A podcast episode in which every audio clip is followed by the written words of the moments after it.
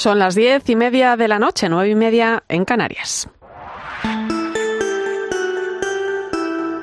Irene Pozo. La linterna de la iglesia. Cope, estar informado.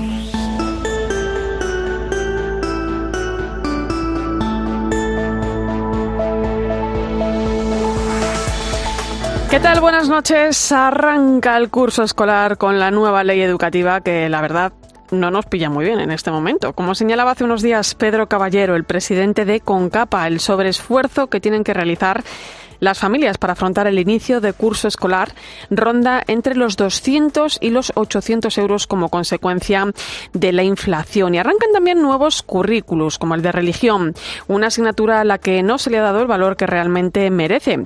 Y eso que la Iglesia ha hecho un esfuerzo y un trabajo enorme por adaptarse al modelo actual. Comienza también el curso para el millón y medio de alumnos que vuelven a clase en los 2.410 colegios de diario católico que hay en nuestro país y que no se nos olvide suponen un ahorro al Estado de 3.895 millones de euros. Una vuelta al cole que se hace muy difícil para muchas familias cada vez más y esto es algo que preocupa también a la Iglesia.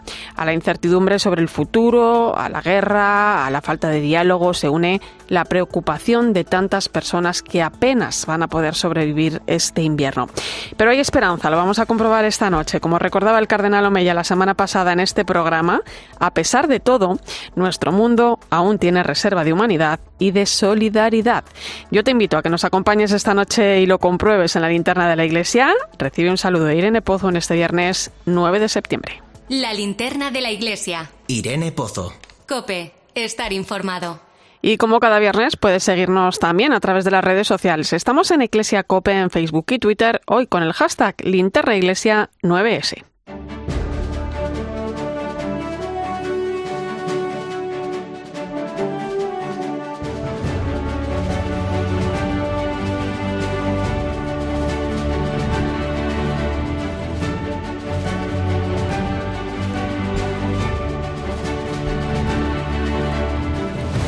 Repasamos a esta hora las principales claves de la actualidad de la Iglesia que nos deja la semana. Lo hacemos con Manu Torralba. Buenas noches. Buenas noches, Irene. ¿Qué tal? Bueno, pues la noticia que ha llenado hoy portadas de todos los medios, el fallecimiento ayer de la reina de Inglaterra. Empezamos con las condolencias que llegan desde la Iglesia. Bueno, pues por ese fallecimiento ayer de Isabel II, eh, que fallecía en su residencia de verano en Escocia, en el castillo de Balmoral.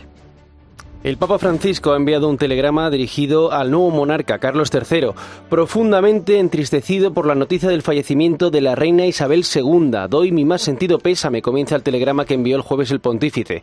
En él destaca su vida de servicio incansable al bien de la nación y la mancomunidad, y muy especialmente su testimonio inquebrantable de fe en Jesucristo y su firme esperanza en sus promesas, como cabeza de la Iglesia anglicana que era Isabel II. La reina de Inglaterra vio gobernar a siete papas y fue recibida por cuatro de ellos, una vez por Juan XXIII, tres por Juan Pablo II, una por Benedicto XVI y la última, en 2014, por Francisco.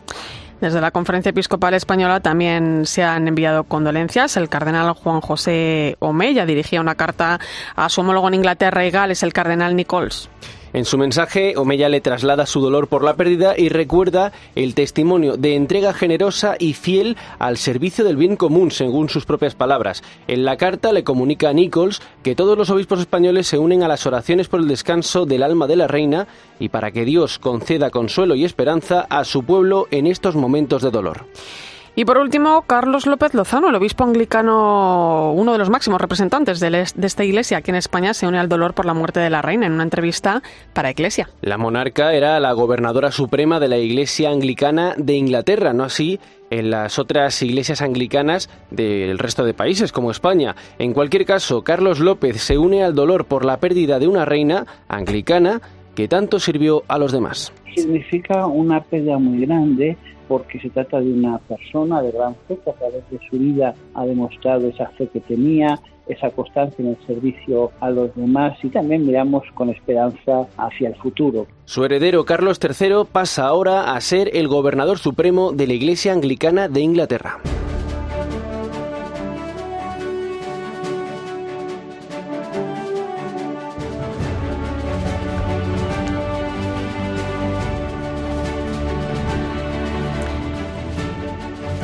Seguimos con más cosas. El obispo de la diócesis de Canarias, presidente de la Subcomisión de Familia y Defensa de la Vida de la Conferencia Episcopal Española, Monseñor José Mazuelos, ha vuelto a referirse a la ley del aborto que, entre otras cosas, permite a las menores de 16 años abortar sin el consentimiento de sus padres. Ha sido en su diócesis, en la homilía, con motivo de la festividad de la Virgen del Pino. Monseñor José Mazuelos ha asegurado que la maternidad es un don y no una desgracia, como quieren hacer ver algunos en esta cultura de la muerte, y ha puesto de manifiesto las contradicciones que conlleva la nueva ley en trámites parlamentarios. Cuánta hipocresía pedir una autorización para ir de excursión en los colegios y poder abortar sin los padres. Veremos a alguna niña morir por la noche en su casa con una complicación del aborto por una hemorragia porque no se atreverá a decirle a su padre que ha ido sin su consentimiento nos vamos a Alemania. Esta semana se ha reunido el Consejo Mundial de las Iglesias. La asamblea se celebra cada siete años, es la cumbre por excelencia del ecumenismo. Allá han coincidido delegaciones de las iglesias ortodoxas rusa y ucraniana que se han sentado en la misma mesa por primera vez desde que comenzase la invasión en febrero. En esta undécima edición de la Asamblea, en Karlsruhe, se han abordado multitud de temas durante estos nueve días, pero la atención mediática la han acaparado los dos líderes religiosos allí presentes. Lo ha explicado en Mediodía Cope el director de Relaciones Interconfesionales y Diálogo Interreligioso de la Conferencia Episcopal, Rafael Vázquez, que ha estado presente en esta Asamblea cuando situamos el diálogo a nivel de iglesia y no a nivel de política, sí que es posible. Y están presentes ucranianos transmitiéndonos pero tampoco debe centrar toda la Asamblea. Hay otros muchos temas que han estado presentes, como la preocupación por la ecología, el racismo que se da en otras muchas iglesias. En fin, es muy interesante de escuchar cómo los cristianos están dando una respuesta también desde el Evangelio a estas cuestiones. Y terminamos con la presentación de la campaña de la Conferencia Episcopal Española para promover la vocación de ser catequista y reconocer la labor que desarrollan casi 91.000 personas en nuestro país. La campaña lleva por título ¿Y tú quieres ser catequista? Es ese título, ese nombre el que ha elegido la Comisión Episcopal para la Evangelización, Catequesis y Catecumenado. Así suena el vídeo principal de la campaña. Eh, con el director del secretariado, Francisco Romero. Hace más de dos mil años que Jesús vivió esta experiencia. Todo tiene una gran actualidad. Escucha ahora lo que para otras personas supone ser catequista. Para mí la catequesis es un reto nuevo cada año. Cada año son niños nuevos, cada año son situaciones nuevas. Y que puedan ver a Jesús como un amigo, como un apoyo. Las catequistas somos personas creativas que anunciamos el Evangelio con un lenguaje diferente. ¿Y tú? ¿Te animas? Gracias, Manu. Hasta dentro de un rato. A ti, hasta ahora.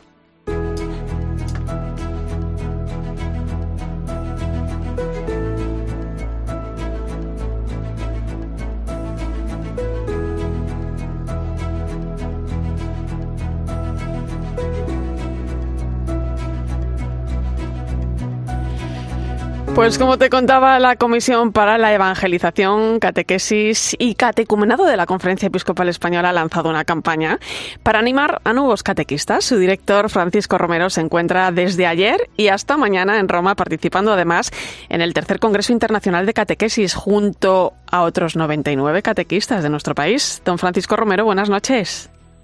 Buenas noches, Irene, y a todos los oyentes, buenas noches. Eh, bueno, vamos a empezar por allí, por Roma, que es donde se encuentra usted, un, un congreso que está organizado por el Dicasterio para la Evangelización, que lleva por título El Catequista Testigo de la Vida Nueva en Cristo. ¿Cómo va la cosa?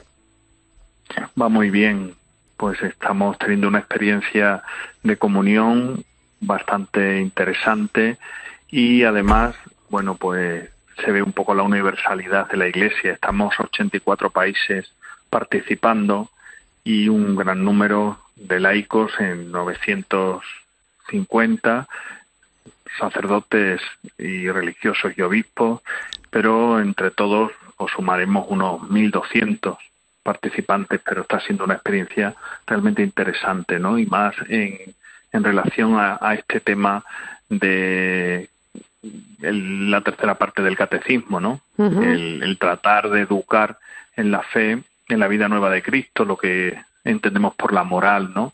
Y qué tanta importancia le tenemos que ir dando y cómo abrir camino desde la catequesis para educar a las nuevas generaciones cristianas en esta dirección. La delegación española la, conformáis eh, 100 catequistas. Me contabas que estáis eh, 84 países participando, en torno a 1.200 participantes. Eh, ¿Se nota ese sentir, eh, no sabría si decirlo sinodal, ¿no? Se notan em, ya no solamente en las formas de trabajo, sino también en, en las necesidades, en los retos, se comparten retos. ¿Es eh, la misma sensación? ¿Compartimos la misma sensación? Hombre, yo creo que el tema de la sinodalidad ha, calado en la Iglesia y hoy ya no, es una puerta que hemos abierto y que lógicamente no vamos a cerrar, sino que seguimos en esa dirección. Y en concreto, en el ámbito de la evangelización y de la catequesis, pues también estamos intentando ver cómo ese ámbito sinodal también se, se incorpora a nuestro quehacer cotidiano y en, en, en el tema de, de, la transmisión de la fe a veces el gran la gran cuestión que hoy tiene la Iglesia entre manos no cómo hacer nuevos cristianos pues lógicamente tenemos que ir viendo entre todos y hacerlo de manera sinodal para juntos llegar a la meta que queremos que lógicamente es hacer nuevos cristianos a través de esa iniciación a la fe. Em, eh, volvemos aquí a España. Eh, te pregunto un poco por la salud del catequista. ¿Cómo está España de catequistas? Bueno, pues, bueno, pues tenemos 91.000 catequistas, pero es verdad que, que, necesitamos también una nueva generación que venga pujante y que, que sea capaz de, de, los nuevos retos que tiene la, la iniciación cristiana y la catequesis, pues lo puedan llevar adelante. Que cuando hablamos de catequesis, claro, cuando, perdóname, eh, sí. don Francisco, cuando hablamos de catequesis no solamente hablamos de catequesis de, de, iniciación cristiana, o sea, de primera comunión, sino que hablamos de catequesis en todo su amplio sentido.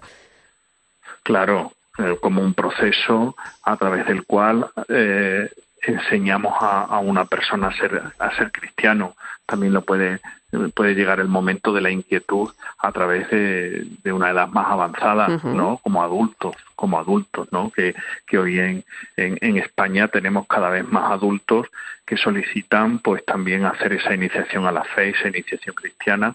Incluso muchos, en torno a mil, mil y pico, nos solicitan cada año el bautismo. Uh -huh, uh. Eh, me hablabas antes de esos 91.000 catequistas que tenemos eh, en España, pero llega ahora esta campaña de, que se titula, ¿no? Y, y, tú quieres ser catequista. Es, es un reto, ¿eh? Es una pregunta que lanza eh, un reto, pues, a esa renovación, ¿no? De la que me estabas hablando. Sí, efectivamente. Es decir, que, también como una realidad que, que, vamos detectando es que ya hay catequistas que son mayores y que necesitan ese relevo, ¿no?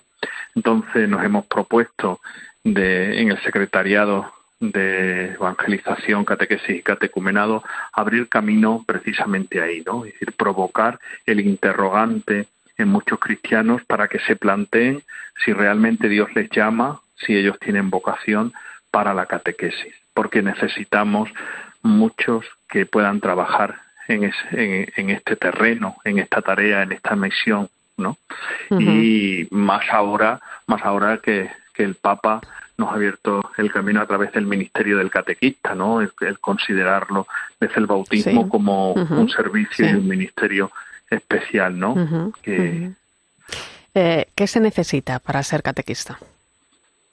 En primer lugar, tener fe, creer en Cristo, tener una experiencia de Dios y querer transmitir esa fe a otra persona. Es decir, la experiencia de, sentirte tú como creyente y ese, esa vivencia de tu fe, querer transmitirla a otros para que se encuentre también con Cristo, viva con Él y quiera hacer partícipe de toda esa dimensión religiosa cristiana en su propia vida, ¿no?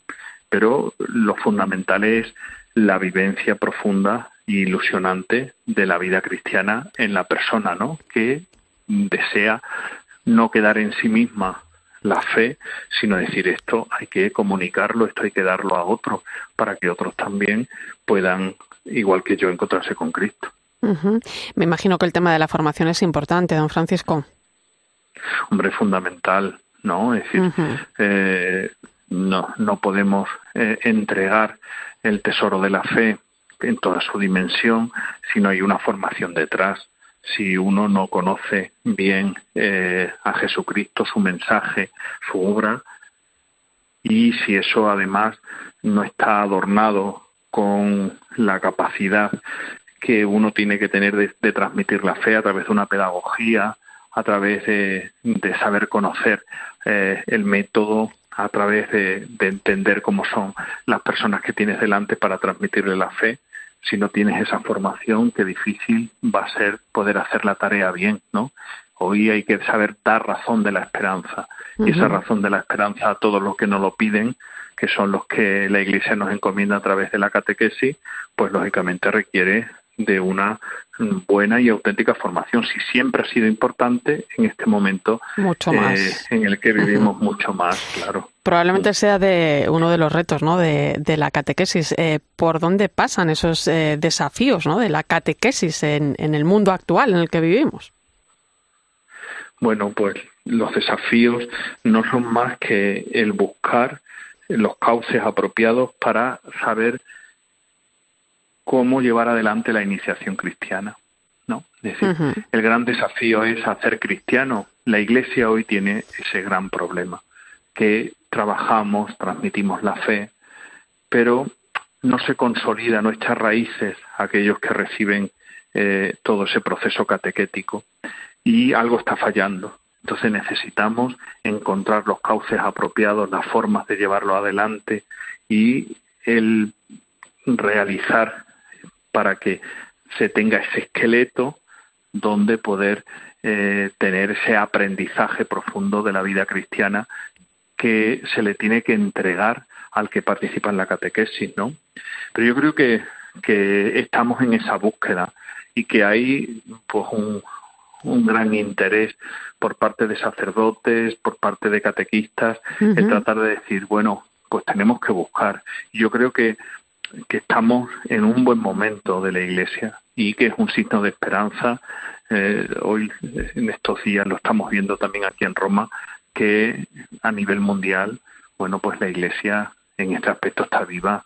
El que busca, el que quiere, el que sabe que, que, esto de, la catequesis, de la, la iniciación cristiana, pues es una prioridad hoy mismo en, en el seno de la Iglesia. Eh, ¿Y quien se anime? ¿Dónde se puede informar o qué tiene que hacer?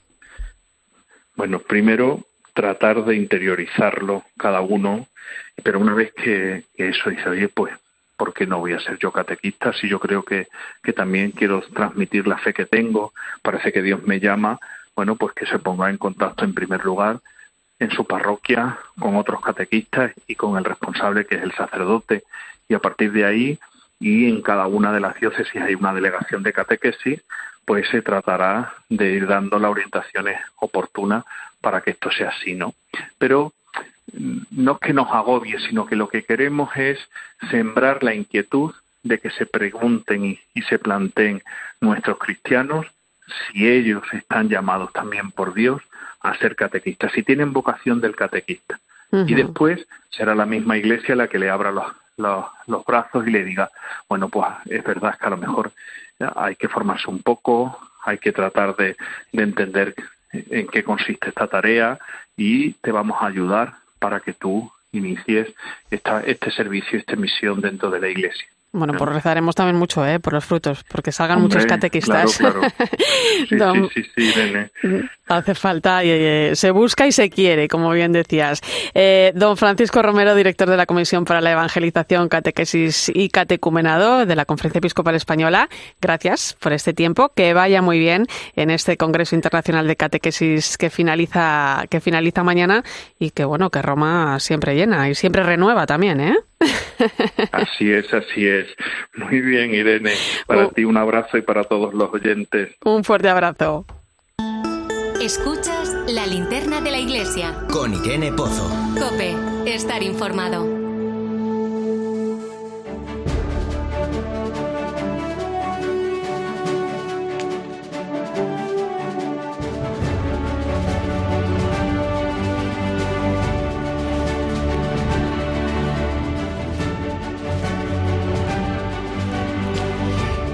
Comenzamos el repaso a la actualidad diocesana. Nos vamos a Cáceres. Este fin de semana termina el jubileo de Guadalupe. Se ha prorrogado un año más debido a la pandemia. Desde el 3 de agosto de 2020, la Puerta Santa de la Basílica del Real Monasterio de Santa María de Guadalupe ha recibido a más de 140.000 peregrinos. Cope Cáceres, Miriam Rodríguez, buenas noches. Buenas noches, Irene. El año jubilar guadalupense llegará a su fin mañana sábado. La solemne concelebración eucarística va a estar presidida por el arzobispo de Toledo, Francisco Cerro que este jueves avanzaba precisamente desde la Basílica del Real Monasterio de Santa María de Guadalupe el crecimiento de las devociones a esta Virgen. Pues hemos notado en este año jubilar el crecimiento a la devoción a la Virgen de Guadalupe.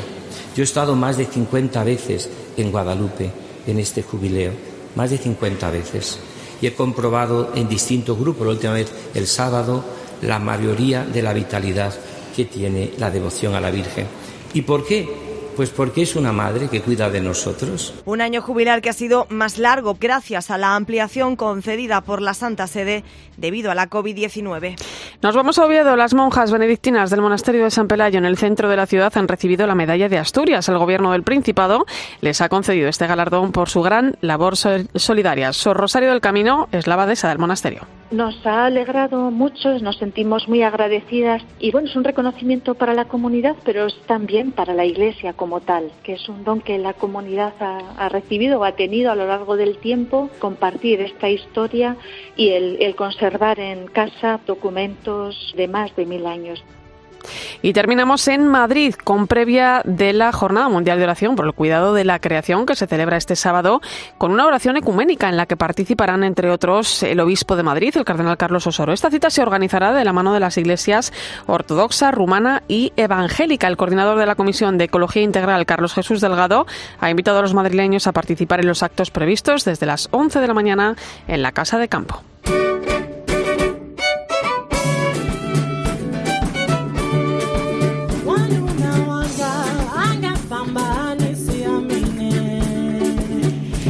Nos vamos a Mozambique. Este martes, a las 9 de la noche, un grupo de hombres armados entraban en la casa de las hermanas combonianas de la misión de Chipén, en el norte de Mozambique. Incendiaron la iglesia y la residencia, destrozaron el hospital que regentaban y acabaron con la vida de una religiosa italiana, la hermana María de Copi, de 84 años. Cuando llegaron los terroristas hubo mucho barullo, disparos, entraron directamente a, ahí a casa de las hermanas, a una de ellas le dispararon en la cabeza y la mataron, la otra Ángeles respetaron la vida y ahí estaba, ¿no? Ahora sé que han degollado a dos personas allí mismo al lado de la iglesia. Pues así nos lo contaba en COPE el obispo de Nacal, el español Alberto Vera, que describía a la comuniana María Copi como una verdadera madre y una santa mujer. La italiana pasó los últimos 59 años de su vida en Mozambique, donde vivió la guerra civil entre el año 77 y el 92, un conflicto que estalló tras la independencia del país y que provocó un millón de muertos y casi 6 millones de desplazados. De ánimo estamos mal, estamos bastante desanimados porque esto no lo esperábamos. Más ya había un cierto temor de que algún día iban a pasar el río Lurio y iban a entrar en, nuestra diócesis y en la provincia de Nampula. Entonces, claro, ahora vamos a tener que replantearnos muchas cosas. El río Lurio, como nos contaba el prelado, era la clave, la frontera con la provincia de Cabo Delgado, escenario de las más cruentas masacres del terrorismo yihadista. Los guerrilleros nunca lo habían cruzado, por lo que los sacerdotes y las religiosas asentados en la zona se habían resistido, hasta ahora, a abandonar el lugar.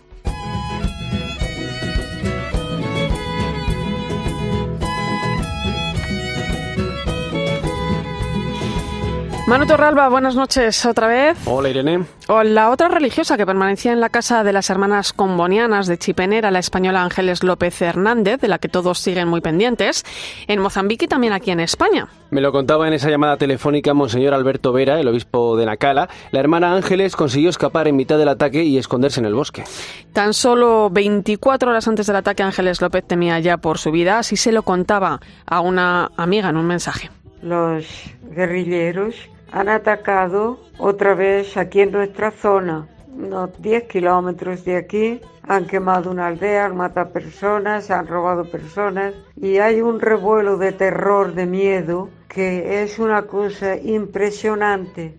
Pues un sonido que nos ha, hecho, nos ha hecho llegar obras misionales pontificias que refleja el peligro que corrían estas misioneras comunianas. Como digo, tan solo 24 horas antes, la noche de antes de sufrir el atentado que ha acabado con la vida de la hermana María de Copi.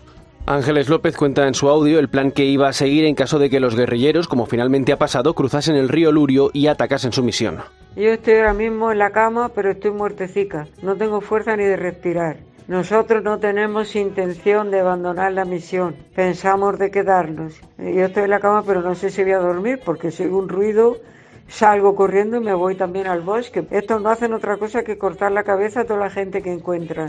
La hermana Ángeles ya se encuentra a salvo, pero ¿por qué este atentado ahora? ¿Cuál ha sido el motivo para atacar a unas monjas indefensas? Esto es lo que está pasando en Mozambique.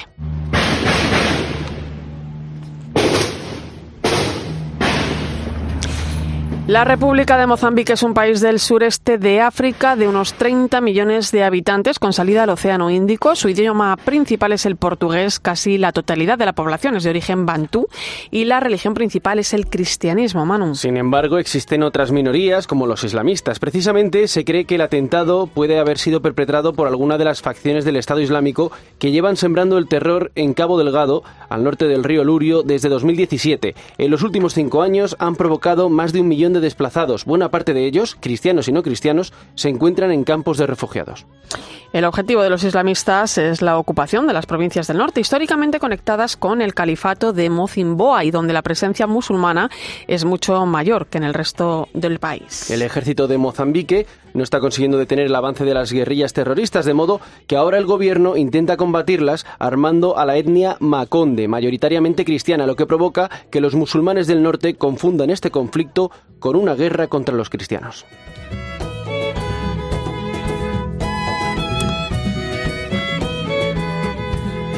Muchas gracias, Manu, por esta historia.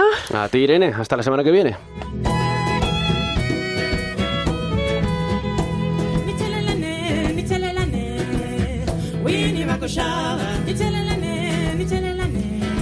Enseguida nos vamos a Roma para ver cómo ha transcurrido esta semana previa al viaje que el Papa Francisco va a realizar a Kazajistán.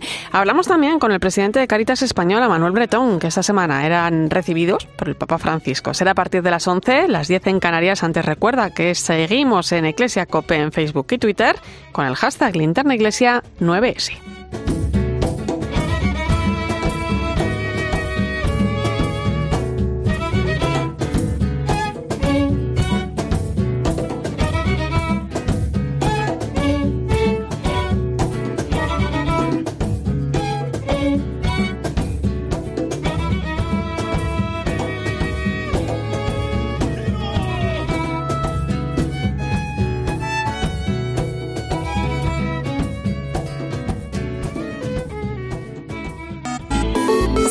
Irene Pozo en Twitter en arroba eclesiacope. En nuestro muro de Facebook, Eclesia Cope y en cope.es. Hay noticia de última hora. En la radio. Ha muerto la reina de Inglaterra. Todo pasa en Cope. En los alrededores del Palacio de Buckingham se han agolpado en las últimas horas. Se oye el silencio. Este programa ha podido saber que eh, don Juan Carlos no estará en el funeral. Y donde también están de luto por el fallecimiento de la reina Isabel es en Gibraltar. Estoy embarcando para Londres. La tarde de COPE se hace desde la capital británica. ¿Ahora qué? Pues ahora se activa la operación London Bridge. Y va a afectar notablemente al deporte lo que vaya a pasar en Reino Unido en los próximos días. God save the king. En la radio, todo pasa en Cope. Escuchas la linterna de la iglesia. Y recuerda, la mejor experiencia y el mejor sonido solo los encuentras en cope.es y en la aplicación móvil. Descárgatela.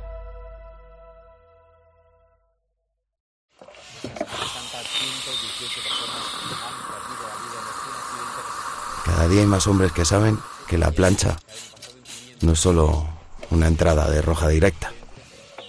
Cada día somos más hombres blandengues construyendo una masculinidad más sana, más fuerte. Blancos responsables, Ministerio de Igualdad. Gobierno de España.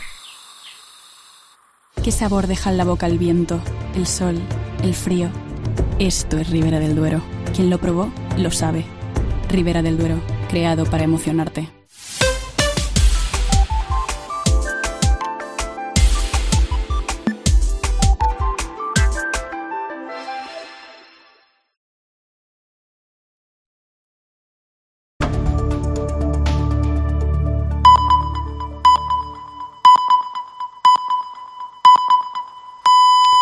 Son las 11 de la noche, las 10 en Canarias.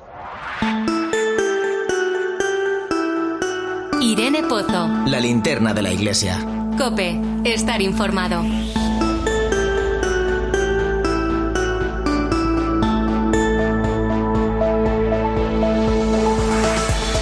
A esta hora ponemos rumbo al Vaticano. Allí se encuentra nuestra corresponsal Eva Fernández. Buenas noches, Eva. Muy buenas noches, Irene.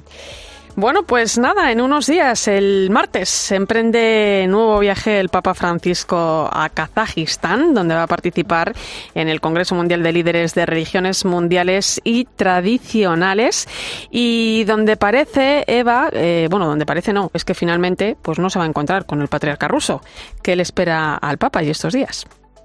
Pues mm, la verdad es que le espera un viaje mm, especialmente importante en medio del tenso momento internacional que estamos viviendo, ¿no? Porque el Congreso de Líderes Mundiales, de Líderes Religiosos Mundiales, eh, en el que va a participar, tiene como fin precisamente procurar que las religiones contribuyan a la paz.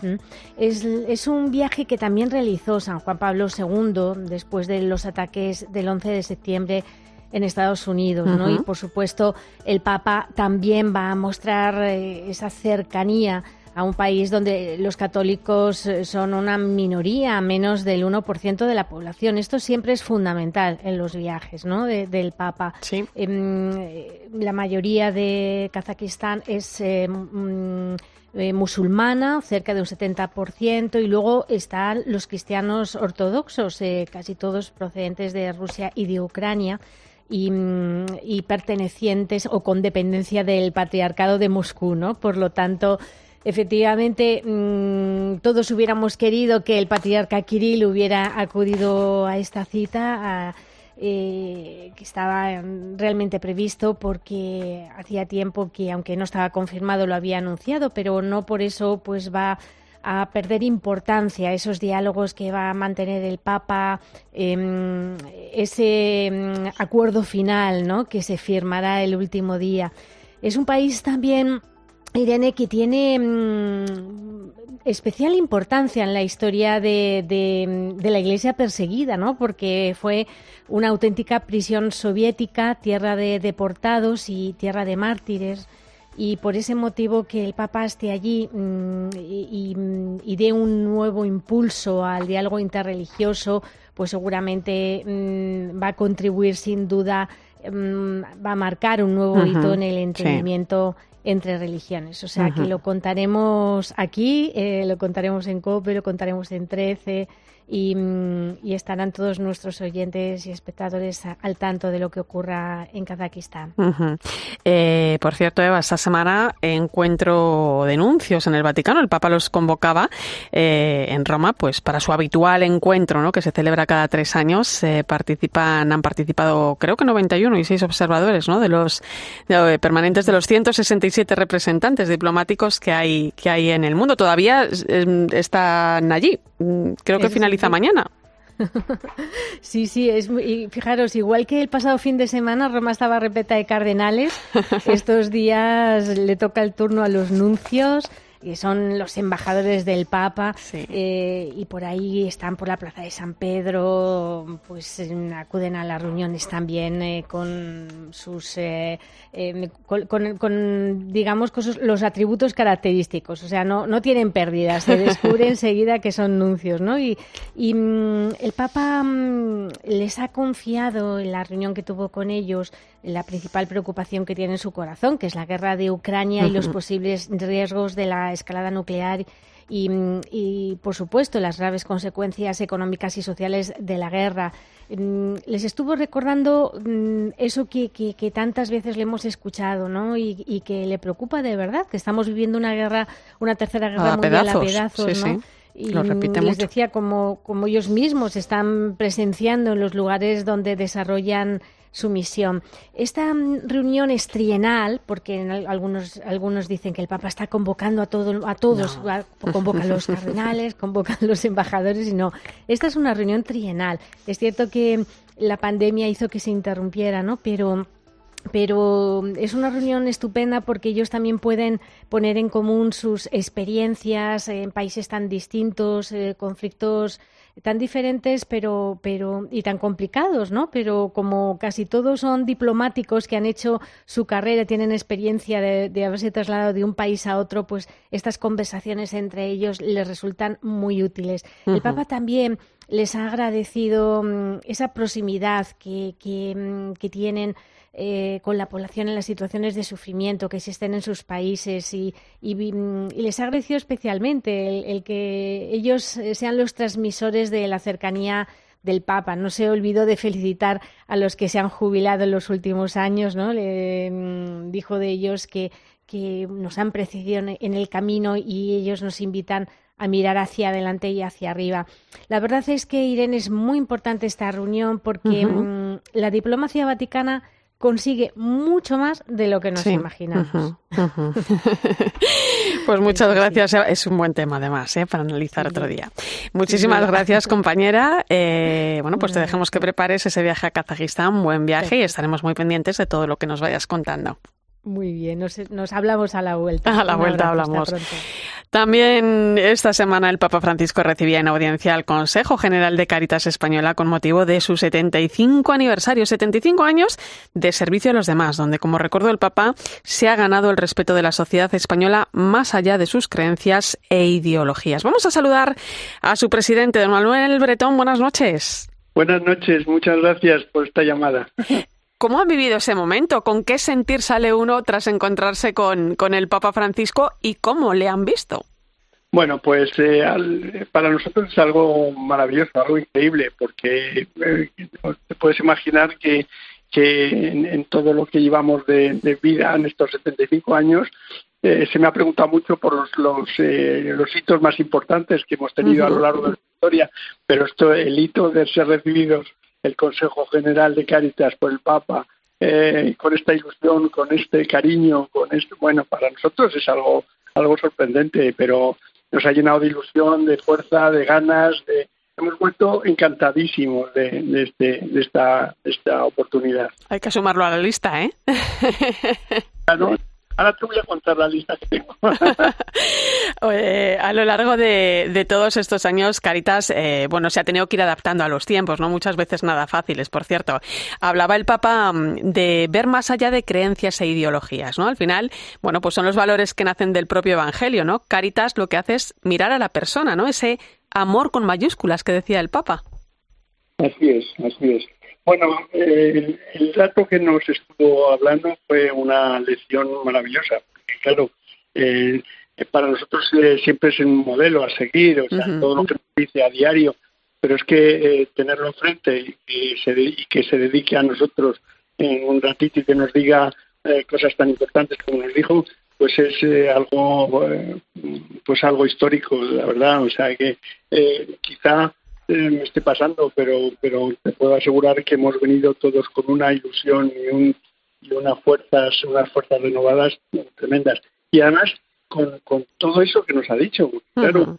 Claro, porque eh, puso sobre la mesa tres grandes retos, ¿no? Habló de acompañar procesos, habló de entregar la propia vida eh, y habló también de ser cauce de la acción eclesial. Ahí es nada, ¿eh? Eso es, exactamente. Y, yo creo que incluso nos, no digo que nos pusiera como modelo, pero incitó a eso, a que, a que Caritas Española representa algo importante en, en, la Iglesia y, importante también en la Confederación de, Caritas Internacionales. Yo creo que eh, estamos asumiendo un, papel eh, realmente importante, no solo nuestra nación, por, por las circunstancias, por supuesto, sino también en, en el resto del mundo, porque creo que, que somos eh, muchos, eso lo digo yo, ¿eh? no lo ha dicho el Papa, pero vamos, somos eh, en muchos casos un modelo a seguir por muchas, por muchas caridades del mundo. O sea, Don Manuel, eh, en sus palabras precisamente al Papa Francisco en nombre de, de Caritas fueron, eh, bueno, pues fueron de enorme agradecimiento, ¿no? Bueno, pues por su ejemplo de solidaridad, su lucha por la justicia, eh, por el cuidado de la casa común. Eh, pero imagino que tuvo oportunidad también de saludarle de cerca, ¿no? ¿Se quedó algo en el tintero que le gustaría haber trasladado al Papa Francisco? Pues eh, la verdad es que tenía muchas cosas que decirle, pero yo creo que, que en los eh, cinco minutos que, tuve la oportunidad de dirigirme a él, creo que le dije todo lo que mm, teníamos que decirle, ¿no? Que eh, porque en realidad el- nuestro papel en este momento era de, agradecimiento eh, total por por, por lo que estás diciendo, ¿no? Por, por su ejemplo, por su compromiso, por lo que nos dice día a día y por la lección que nos da. Y eso para nosotros eh, pues era un momento realmente maravilloso. Es- Hablaba, hablaba antes de esa maravillosa labor de Caritas Española, de ese ejemplo de Caritas Española, eh, que hay que decir que está presente ¿no? a través de, de sus Caritas diocesanas en las 70 diócesis de, de España, con más de 73.000 voluntarios, de esos que, como dice el Papa, son capaces de mirar a la persona solamente de arriba abajo para ayudarla a levantarse. Así es, me hizo mucha gracia porque ha habido mu- muchos de, de- de los amigos más próximos que me han hablado de eso.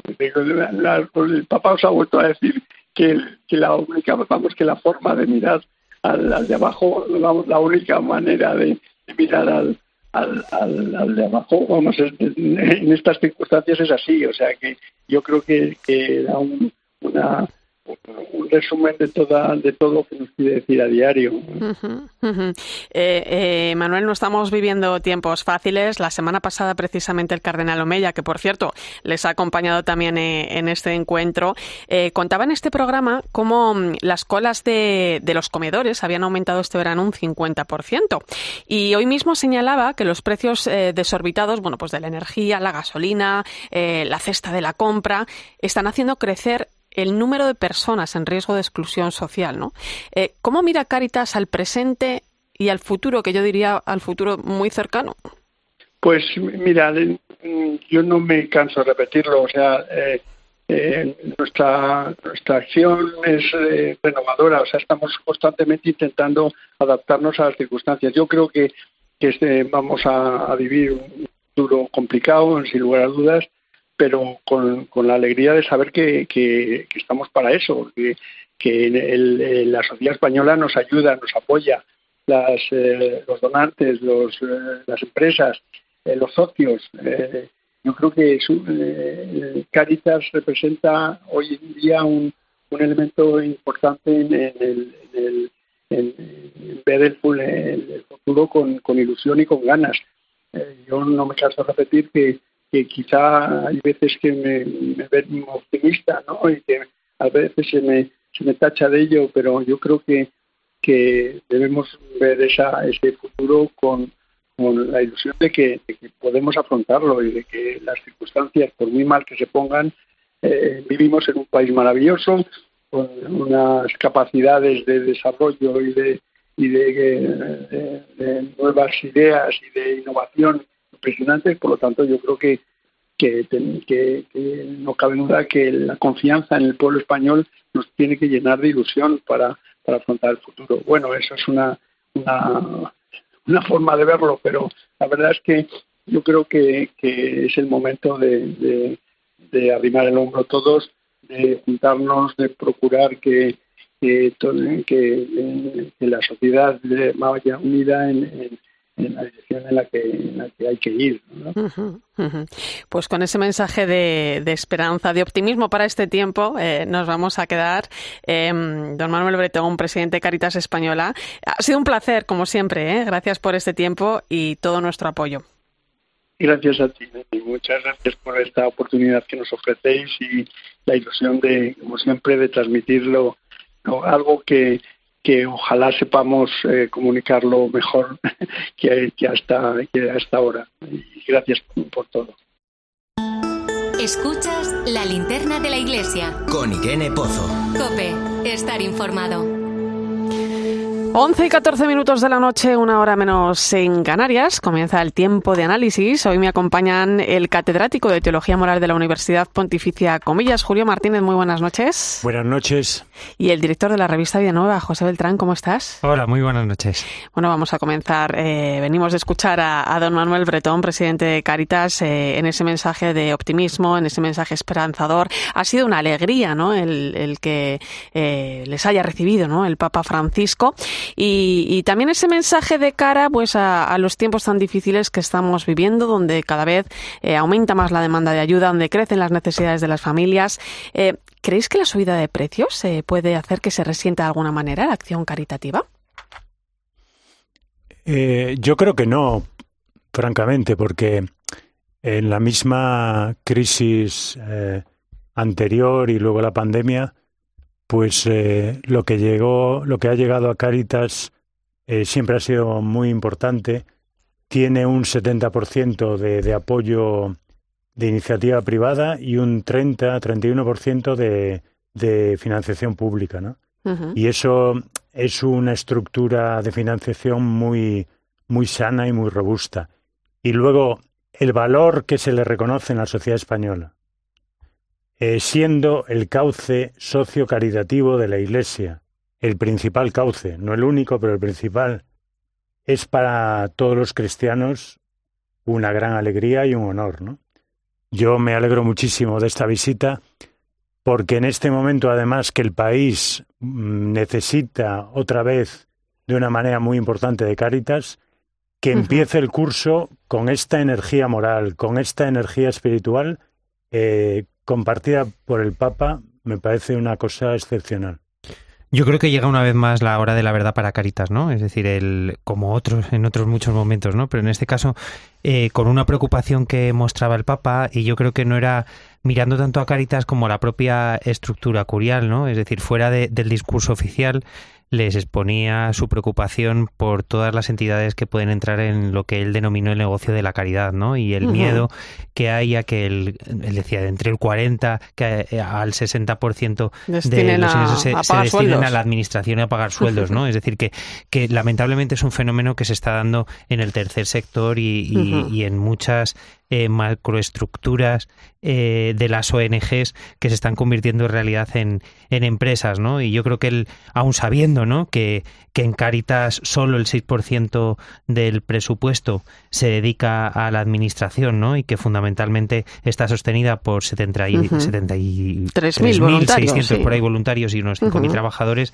creo que no está de más, ¿no? Que yo creo que el Papa lo ha sufrido eso en la curia vaticana y en esa reforma que ha tenido que acometer, que, que de alguna manera en la Iglesia no caigamos en esa elefantiasis, ¿no? y yo creo que y más en estos tiempos en los que en los que la austeridad eh, se va a convertir y la transparencia todavía más en una exigencia evangélica. Sí, tenemos que estar muy orgullosos ¿eh? de nuestra Caritas y además España siempre pues, ha sido un, país muy solidario, eh, lo hemos comprobado hace bien poco con las consecuencias que iba dejando la pandemia, por ejemplo. Vamos a cambiar de tema. La semana que viene el Papa viaja a Kazajistán, allí va a participar en ese congreso de líderes de las religiones mundiales y tradicionales. La mayor república de Asia Central, allí conviven cerca de 130 30 nacionalidades distintas, hasta 18 confesiones religiosas, un país en el que los católicos apenas representan, nos lo contaba Eva, un 1% de la población, que es mayoritariamente musulmana, un 74%, y cristiana en un 25%, principalmente ortodoxos rusos. Confirmado está que el patriarca ortodoxo ruso Kirill no va a asistir al encuentro, como se había comentado en un principio, por lo tanto, no se va a producir ese esperado encuentro entre Kirill y el Papa Francisco.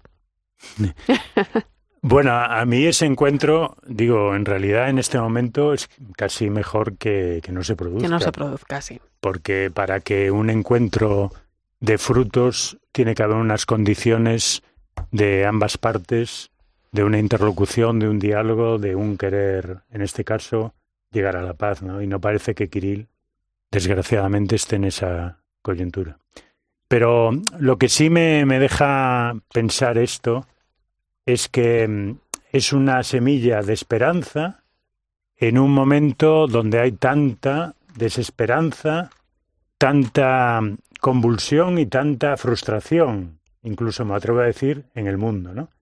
Entonces, un, un pequeño gesto de una reunión de líderes religiosos buscando la paz, etcétera, eh, desde un grupo de cristianos católicos eh, mínimo en un país que además se viven como una minoría constructiva.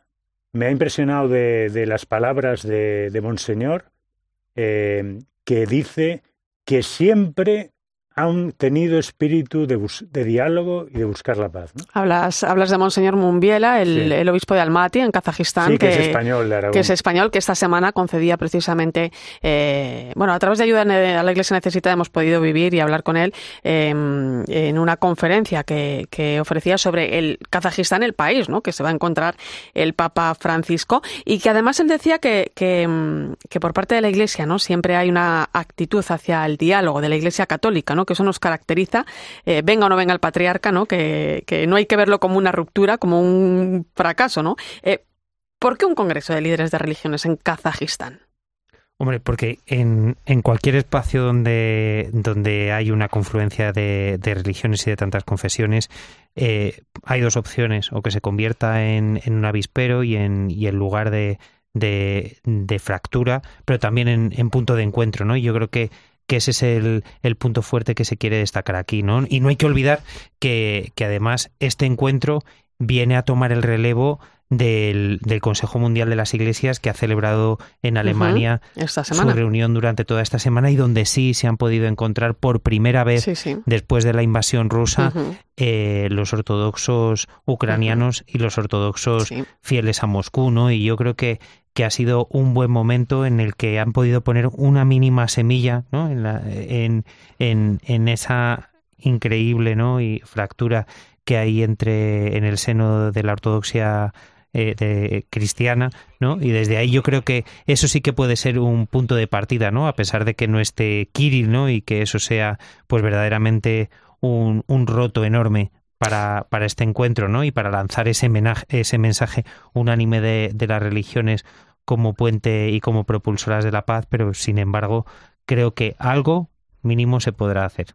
Oye, ¿en qué contexto viaja el Papa a Kazajistán? O sea, me refiero, eh, ¿qué creéis que puede suponer su visita, no solo eh, por su participación en este Congreso, que está claro que tiene todo el sentido, ¿no? sino eh, al propio país, porque él sí va a mantener bueno, pues un encuentro con el presidente, se va a reunir con las autoridades, la sociedad civil, el cuerpo diplomático, los obispos de allí.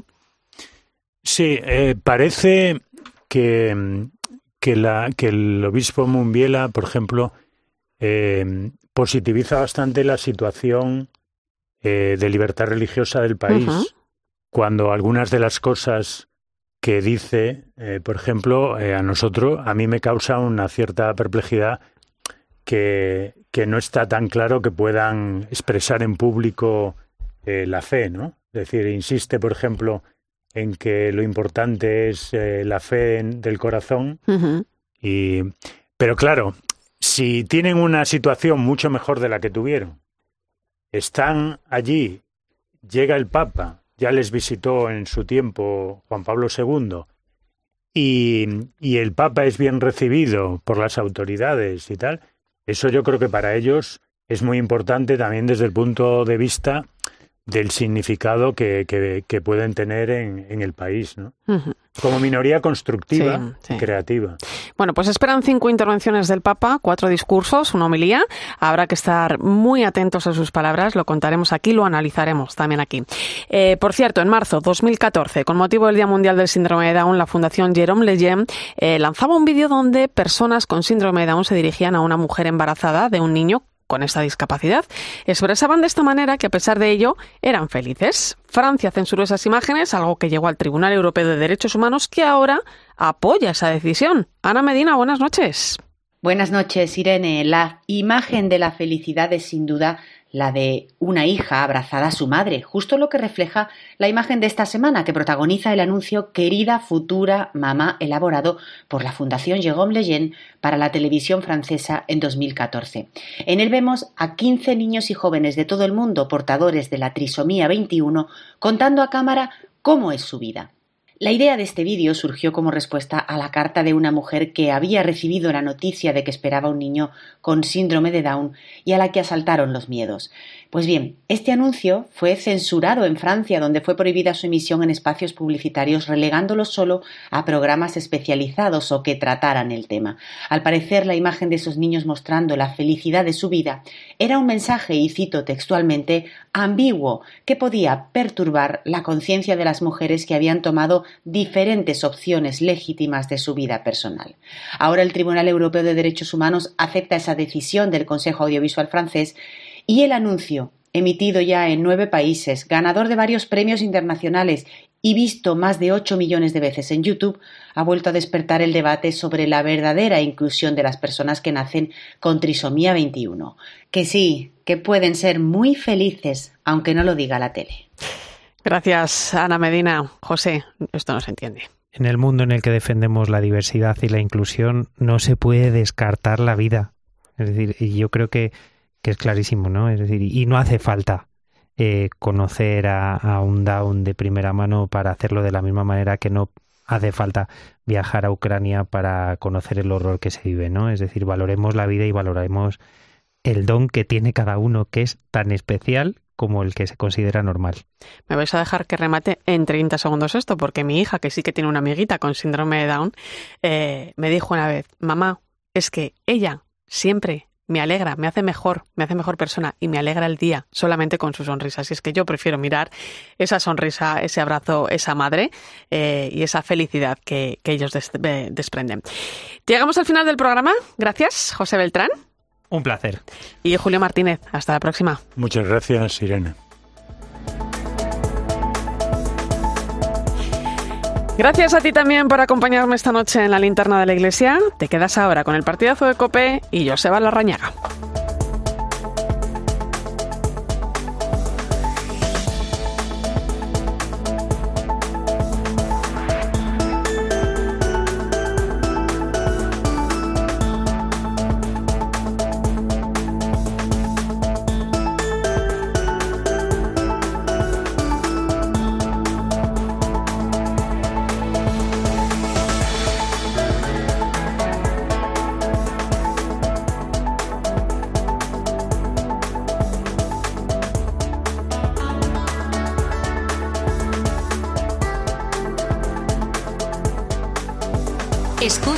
La linterna de la iglesia. Con Irene Pozo. Cope, estar informado. Escuchas Cope. Y recuerda, la mejor experiencia y el mejor sonido solo los encuentras en cope.es y en la aplicación móvil. Descárgatela. Tu mejor aliado para un efecto buena cara. La nueva Didi Cream de Atashi, tratamiento 8 en 1, el top de las celebrities. Efecto glow al instante. No make-up, make-up. Hidrata, minimiza poros, atenúa manchas, reduce arrugas y protege. Elige el tono que más se adapte a ti. Atashi Didi Cream de Pergal Laboratorios. Te vendan farmacias para farmacias del corte inglés y plataformas online. Es importante revisarse la vista al menos una vez al año en tu óptica de confianza, ya que el 80% de la información que recibe nuestro cerebro nos llega a través de los ojos. La prevención y detección temprana es la forma de conseguir una salud visual óptima. Es un mensaje del Colegio Nacional de Ópticos Optometristas. Tu futuro está junto a los periodistas líderes de COPE. Saben que cada día somos más. La familia de Herrera en COPE se ha ampliado. Según el estudio general de medios que se ha conocido hoy. Es que los deportes de la cadena COPE son líderes, porque tiempo de juego... Enhorabuena a los oyentes, que son los que hacen un programa grande y los que hacen un programa líder. Tu futuro pasa por aprender radio en la principal referencia informativa independiente de la radio española. Por eso, ven al máster universitario en Radio COPE, porque tu futuro es hacer radio con los mejores. Máster universitario en Radio COPE, organizado por la Fundación COPE y por la Universidad San Pablo CEU, con un año de prácticas remuneradas. Infórmate en fundacioncope.com o por teléfono o WhatsApp en el 670 98 0805. ¿Qué se podría hacer con todas estas hojas secas? ¿Podrán tener una segunda vida produciendo algo nuevo con ellas? Sí, podemos darles un segundo uso a esas hojas. En Repsol fomentamos la economía circular, dando una segunda vida a los residuos, con proyectos como la fabricación de biocombustibles avanzados a partir de restos vegetales. Descubre este y otros proyectos en Repsol.com. Repsol, inventemos el futuro. En Yastel lo hemos vuelto a hacer. Primero bajamos los precios, después aumentamos la velocidad de fibra y ahora volvemos a mejorar las tarifas con más gigas y sin subir el precio. ¿A qué esperas? Fibra y dos líneas de móvil con 24 gigas por 39.95 precio definitivo. Llama ya al 1510. A mediodía en la radio. La información y las claves para entender la actualidad de Pilar García Muñiz. Y hablamos eh, mucho de los costes, pero aquí la cuestión es si tenemos o no tenemos poder adquisitivo. De lunes a viernes de 1 a 4 de la tarde, todo pasa en Mediodía Cope.